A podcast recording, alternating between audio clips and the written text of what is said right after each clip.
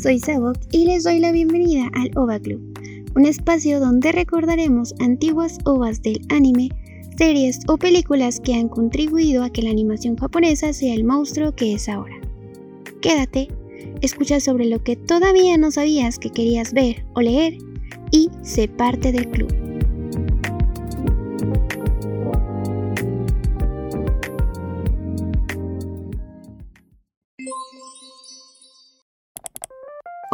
Espero todos estén muy muy bien. Los saluda Sabok en esta primera sesión del OVA Club del año 2022. Estoy muy feliz de estar de nuevo en este espacio con ustedes platicando de ovas, de música y de datos raros de muchos animes muy interesantes. Este, la verdad que se ha convertido para mí como en mi espacio seguro. Es como un tipo de bitácora espacial en la que yo les comparto todo lo que veo, lo que leo y lo que me encanta. Así que tenemos un nuevo año y con él nuevas noticias que tienen que ver con esto que nos atañe, que es el anime viejito pero bonito. Lo digo porque esta semana número 1 del 2022 se anunció que la historia de Urusei Yatsura tendrá una nueva versión animada que estrenará este año. ¡Qué emoción! Esta nueva animación estará a cargo de David Production Inc., que es un estudio de animación japonés mejor conocido por ser los encargados de animar desde el 2012 JoJo's Bizarre Adventure, la serie Inu X Boku SS de 2011 y Enen no Shoubutai, uno de mis nuevos favoritos, que de este lado lo conocemos como Fire Force en sus dos temporadas. Entonces estamos hablando de un estudio de animación que ya ha traído franquicias bastante grandes y ahora toca el turno de ver cómo le va con Urusei Yatsura. Cabe resaltar que la historia de Loom y los Oni estará dividida en cuatro partes, aunque en realidad no se ha especificado si serán cuatro partes consecutivas, tampoco se ha dicho cuántos capítulos tendrá cada uno. Otra cosa importante es que en esta versión solo se van a retomar algunas partes del manga original. Recordemos que en el anime de 1980 tiene un total de 195 capítulos, es decir, se trata de un anime algo extenso, por lo que probablemente esta nueva versión va a ser muchísimo más corto, pero eso sí, lo vamos a tener en HD, unas por otras amigos. También ya anunciaron los 8 temas musicales que van a estar acompañando este remake, lo que nos quiere decir así, que ya tenían todo listo para anunciarlo, que ya lo querían soltar, que ya tienen todo listo y ¡pum! Soltaron la noticia y entre esas fechas yo fui feliz, muy feliz. Ahora, ¿dónde y cuándo vamos a poder ver Urusei Yatsura? La fecha de estreno todavía no la han anunciado, pero ¿dónde? Bueno, Urusei Yatsura va a ser parte del Noitamina, que es un bloque de programación animada dentro de Fuji Television que se emite cada jueves por la madrugada. Entonces, a partir de no mucho, vamos a tener jueves de Urusei Yatsura. Bueno, esta es una noticia que se las cuento porque en lo personal a mí me emociona muchísimo. Urusei Yatsura es un Magical Girlfriend muy divertido que muestra de mil maneras la genialidad y la creatividad de mi sensei, de nuestra sensei Rumiko Takahashi. Si bien Urusei Yatsura y el amor intergaláctico es una de sus obras más conocidas, este es el momento de rascar más en el fondo y dejar que la magia de las ovas haga lo suyo. Es así que esta sesión del club estará dedicada a una obra de Rumiko Takahashi, una ova titulada Fire Tripper. Así que comenzamos. Fire Tripper nos cuenta la historia de Suzuko, que es una joven estudiante de preparatoria que va así en camino hacia su casita después de la escuela y pasa por un parque donde ve a su pequeño vecinito que se llama Shu, presumiendo con sus amiguitos su cicatriz de una operación de apendicitis que le acaban de hacer. Pero Suzuku le dice a Shu, oye, pues, ¿qué te pasa? Te acaban de operar, vámonos a casa. Y pues como son vecinos, ella se lo lleva de la manita y justo en su camino, de pronto, son víctimas de una gran explosión de gas y black screen, todo se pone muy feo. Y después, al despertar, Suzuko se encuentra en medio de un campo de batalla lleno de cadáveres, así de una batalla así bien épica porque hay muchísimos. Y ella así toda confundida comienza a caminar y a correr y decir, ¿dónde estoy? Y ella nota el paisaje, ella nota la ropa y todos los artefactos que están tirados que son completamente distintos a la época de la que ella proviene. Entre que ella va caminando y va viendo qué onda, dónde está, un trío ahí de forajidos la ven caminando a lo lejos y dicen vamos por ella y la persiguen hasta alcanzarla y justo justo en el momento en el que ella va a ser pues sí víctima de un abuso sexual aparece Shukumaru para matar a los atacantes. De esta manera Suzuko termina yendo al pequeño pueblo donde vive Shukumaru, su nuevo salvador. Y bueno, pues ahí ella se va dando cuenta que él es el guerrero principal, que es el más guapo del poblado y termina de confirmar que se encuentra en una época distinta. Justo cuando van entrando a la aldea aparece una niña chiquitita que se llama Suzu y que dice ser la hermana de Shukumaru, como Suzuko ve que Suzu confía mucho en Shukumaru, dice, no, pues este güey es bueno, eh, los niños lo quieren total, ¿no? Ella continúa coqueteando con Shukumaru y de pronto así de la nada, Suzuko se acuerda que en la explosión estaba con su vecinito Shu y pues preocupada le dice a Shukumaru, oye, ¿qué crees? Estaba con un niñito, ayúdame a buscarlo. Y el otro le dice, pues vaya, te ayudo. Y bueno, pues deciden que todos los días iban a salir de la aldea para empezar a buscarlo. Pero antes de eso, Suzuko se pone a hablar con Suzu y le llama la atención un cascabelito que la niñita tenía y Suzuko se da cuenta que es el mismo que ella también tiene y de pronto se le prende el foco y se llena de miedo al pensar que la Suzu chiquita de esa época en realidad es ella en otra edad y se asusta más al pensar que estaba coqueteando con Shukumaru porque en realidad ellos pueden ser hermanos. Pero bueno, o sea, sí se impacta y todo, pero dice, no, pues, o sea, está cañón, pero primero tengo que encontrar a Shu, ¿no? Porque qué tal si me lo matan. Entonces ellos siguen buscando, no encuentran nada, y de pronto uno de esos días la aldea se encuentra amenazada por un grupo de matones que querían vengar la muerte de sus tres hombres, que sí, son los mismos hombres que Shukumaru había matado anteriormente. Y ya entre toda la trifulca que se arma, el Shukumaru le dice a Suku que se case con él y ella, ¿pero qué? Y él, cásate conmigo, porque pues ya sentía que iba a valer todo y le dice que se casen. Y bueno, entre todo el ataque, el Shukumaru termina en el suelo y otro güey agarra así una madera en llamas y justo cuando le va a golpear, así el poder del amor invade el cuerpo de Suzuko y lo abraza. Justo en el momento en el que lo abraza y que fuego la toca, ellos despiertan en otra época, en la época de la que Suzuku provenía, así que ahora Shukumaru está en el futuro. Entonces pues ya no, ella se da cuenta, ¿no? Ay, cuando toco el fuego me viajo en el tiempo, qué mágico, ¿no? Qué loco. Entonces Suzuku lleva a Shukumaru a su casa, le cura sus heridas y él se da cuenta de que Shukumaru tiene la misma marca en el abdomen que tenía su vecinito Shu.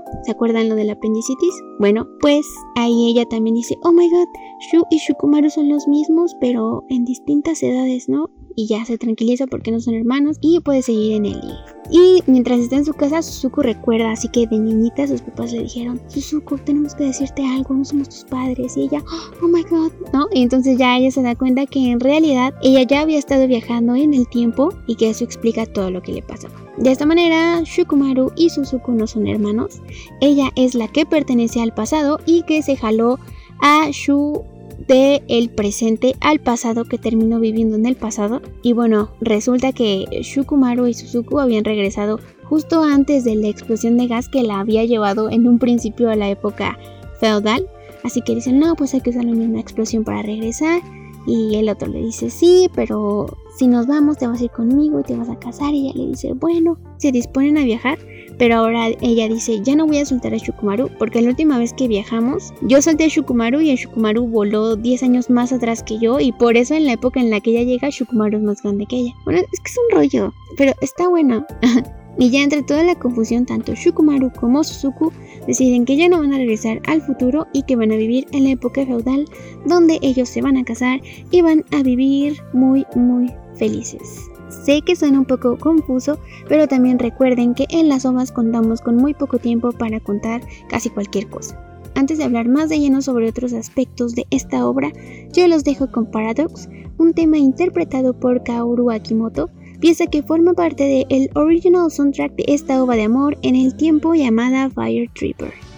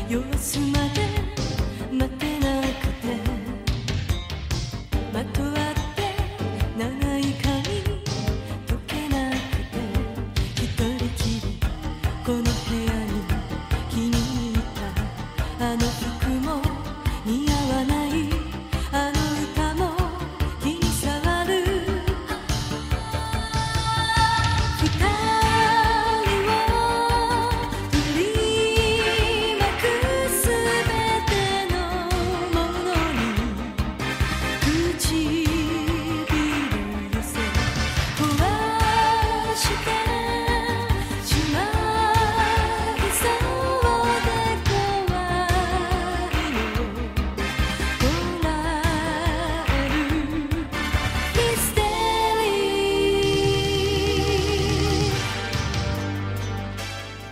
De escuchar Paradox, interpretado por Kaoru Akimoto, el track número uno de las 11 piezas que conforman la banda sonora original de esta ova. Todo el soundtrack fue compuesto por Keiichi Oku, un músico, compositor y arreglista japonés que comenzó como tecladista del grupo de jazz rock setentero llamado Spectrum. De verdad, Spectrum es un grupazo que cuando lo descubrí me encantó. Lo deben de escuchar sí o sí si les late la música de Bonnie M, porque trae toda esta onda movidona como disco, pero inclinada un poco a lo orquestal. Es una maravilla de verdad. Les dejo en la descripción el Spotify de Spectrum para que corran y se den un quemón. ¿Entienden? Fire Trooper. Ok. Como tal, la banda estuvo junta del 79 al 81. Sí fue un muy corto tiempo para la existencia de Spectrum, pero esto no les impidió grabar diversos discos. El trabajo de Keiichi Oku es conocido, claro por ser el compositor detrás de la música de Fire Tripper, pero también es conocido por su trabajo en el original soundtrack de Ashita no Natya del 2003. Que bueno, Natya es la historia de una niña huérfana que viaja con una compañía de danza por toda Europa. Si no mal recuerdo, esa es la historia. La verdad que este anime a mí no me llamó tanto la atención, pero es cosa mía. Seguro que muchos de ustedes la tienen en el radar porque esta serie sí se dobló al español e incluso se emitió por Cartoon Network Latinoamérica por allá del 2006-2007. ¿Saben? Cuando estaban pasando este Satchville, Mirmos y Bang, así un buen de series, bueno, también incluyeron a Natya, también Star estaba ahí. Esa sí me gustó. Pero bueno, regresemos a los aspectos generales de Fire Tripper. Esta ova está inspirada en un manga short de Rumiko Takahashi que se publicó en su Rumik World en el 85. Esta es una publicación que incluía diversas ovas compiladas escritas por la autora, en la que también venían historias como Mermaid Forest. Yo sé que han escuchado de ella, luego hablamos más a fondo de Mermaid Forest. Fire Tripper es una ova de 47 minutos de duración que fue lanzada en el 85 bajo la dirección de Motosuke Takahashi, que si se lo preguntan, no, no es familiar de Rumiko. Y bueno, Motosuke fue un reconocido artista de storyboard y animador que también trabajó en obras como Creamy Memi de Magic Angel en el 84, también estuvo en la producción de Urusei Yatsura del 81 al 86, también estuvo en Yu Yu Hakusho del 92 al 95, participó también en el Project Eiko de 1986, una animación que por supuesto vamos a tocar más adelante. Algo a resaltar es que esta animación sí fue pensada para la pantalla grande porque en Japón tuvo su estreno en el cine en el año del 85 junto con otra cinta de anime llamada The Humanoid, una historia de ciencia ficción de 45 minutos que relata la historia de un robot llamado Antoinette que se encuentra en medio de una lucha entre la humanidad y una especie marciana que quiere dominarnos a todos. Aunque Fire Tripper y The Humanoid son historias completamente diferentes, se estrenaron juntas y ninguna opacó a la otra porque ambas tuvieron buena recepción en sus respectivos públicos. Ahora, seguro me van a decir, Sao, si Fire Tripper se estrenó en el cine, ¿por qué la llamamos OVA? Bueno, aquí la llamamos OVA porque en realidad para el resto del mundo, o al menos en los países donde se tradujo en ese momento, Fire Tripper llegó únicamente siendo un video en VHS, justo como cualquier otra OVA. Y eso es algo que aplaudo mucho de Estados Unidos, que ellos ya estaban empezando a trabajar en la distribución de este tipo de contenido para este lado del mundo. Y bueno, en específico, en Estados Unidos esta obra Fire Tripper llegó gracias a Central Park Media o CPM que es una compañía que fue una de las primeras en interesarse en productos animados provenientes de la región asiática, al traer títulos de anime, de manga y de manga, que son los cómics coreanos. No sé si lo pronuncié bien, pero bueno. Ellos también traían manguas desde ese entonces. Así, Central Park Media, que si se preguntaban si se ubica en Central Park en Nueva York, comenzó a trabajar con proyectos del calibre como Slayers, como Utena, como Tokyo Babylon. También ellos trajeron el Project Eiko y también otro muy conocido fue el Demon City Shinjuku. Bueno, pues ellos lo trajeron aquí, entre otras muchísimas otras OVAs y series. Y algo que me parece muy curioso es que Central Park Media impulsó mucho el género hentai dentro de Estados Unidos. Y no solo era en OVAs, sino que ellos también trabajaban series completas y mangas hentai. Incluso si te metes a leer un poco sobre la información como corporativa de Central Park Media, te das cuenta que había una sección especial, o sea, un grupo de personas dedicada a la distribución de ovas, de mangas y de series del el género hentai. Algo que Si de por sí ahorita puede parecer escandaloso, yo, bueno, yo creo que en los años 80, en los años 90, bueno, era algo que iba totalmente en contra de muchos principios conservadores. Sin embargo, a pesar del gran esfuerzo por traer este tipo de obras, obras que difícilmente llegarían a las pantallas sin internet de ese entonces, Central Park Media se fue a bancarrota debido a la crisis financiera en los Estados Unidos del año 2008. Pues la verdad que no aguanto mucho porque cerraron sus puertas en el 2009. Y sí, aunque la compañía desde entonces tiene planes de regresar con más poder y traer más gente al mundo y más obras, no lo ha logrado, pero eh, su personal, su antiguo personal, está muy involucrado en la distribución del anime en Estados Unidos hasta el día de hoy de verdad pioneros. Yo creo que sin, sin este tipo de distribuidoras ni siquiera estaríamos hablando de nada en este club, ni siquiera existiría. O bueno, igual y sí porque hay internet, ¿no? Pero yo quiero ser dramática. Ah, y otra cosa que se me pasaba a decirles es que de todas las historias cortas del Rumik World, Fire Tripper no fue la única animada, así que por ahí hay otras ovas rondando en el internet que vamos a comentar en episodios posteriores porque merecen su propio episodio. Así vamos a terminar este bloque con Kotatayo, que se traduce como Sol helado, un tema de la banda Spectrum lanzado en el año de 1981, en el que Keiichi Oku es el tecladista.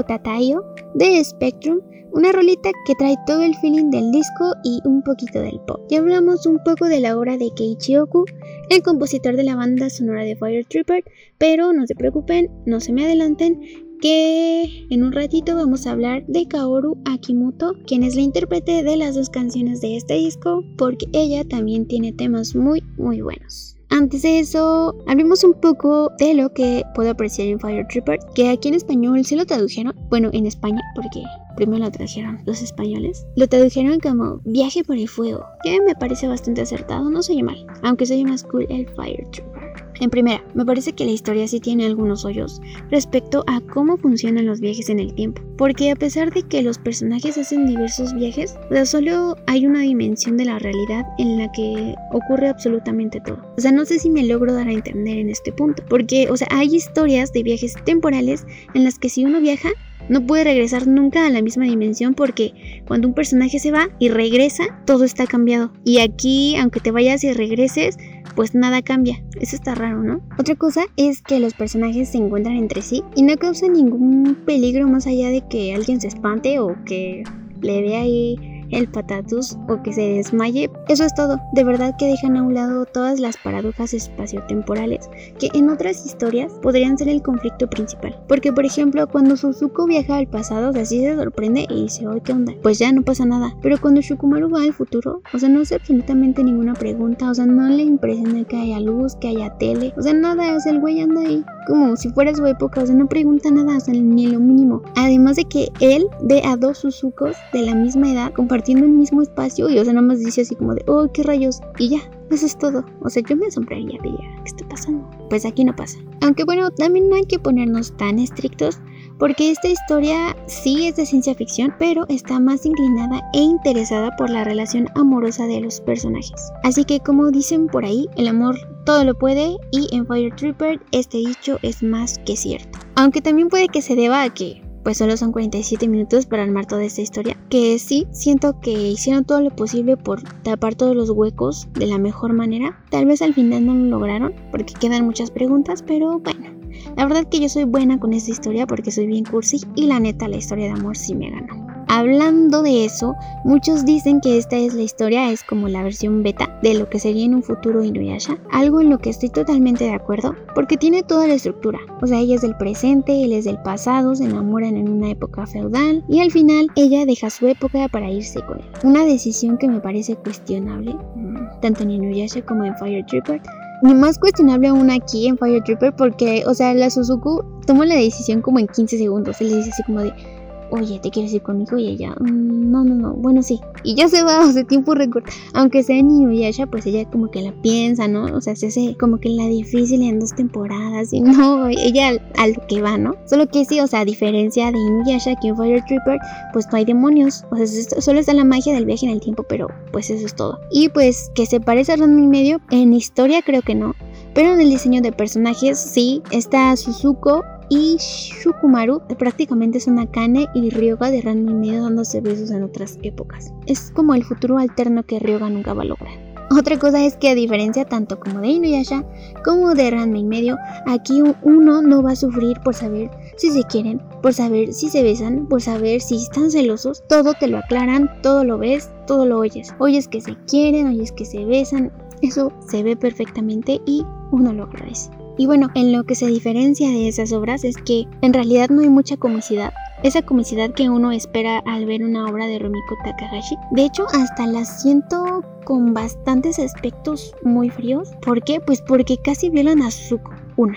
2. Le Shukumaru asesina así sin pensarlo a sangre fría. 3. Es muy gráfico respecto a la violencia no a los golpes, porque pues siempre hay artes marciales o peleas, sino a la sangre. Hay muchísima sangre, se ve, ¿no? Cuando se matan, cuando se apuñalan, se ve. Y bueno, otro momento que dije, ¿qué? Es cuando Shukumaru está borracho y se mete al cuarto de Suzuko para, pues no sé, o sea, se insinúa que él como que quiere forzarla, ¿no? A tener algo con él. Y si bien en las obras de Rumiko, pues sí hay desnudos, hay como toqueteos, pero siento que son más como burlones. Y aquí pues sí se le veía otra intención a Shukumaru, entonces ya ven, por eso digo que está más fuerte. En general estos son como los datos alrededor de Fire Trooper, que tal vez no es la historia más sólida, pero yo sí las recomiendo ampliamente que la vean, porque es una animación que es parteaguas de uno de los animes más queridos por la comunidad del anime, pienso yo, que es Inuyasha. Puedes ver como todo lo que avanzó la historia en el proceso creativo de un Fire Trooper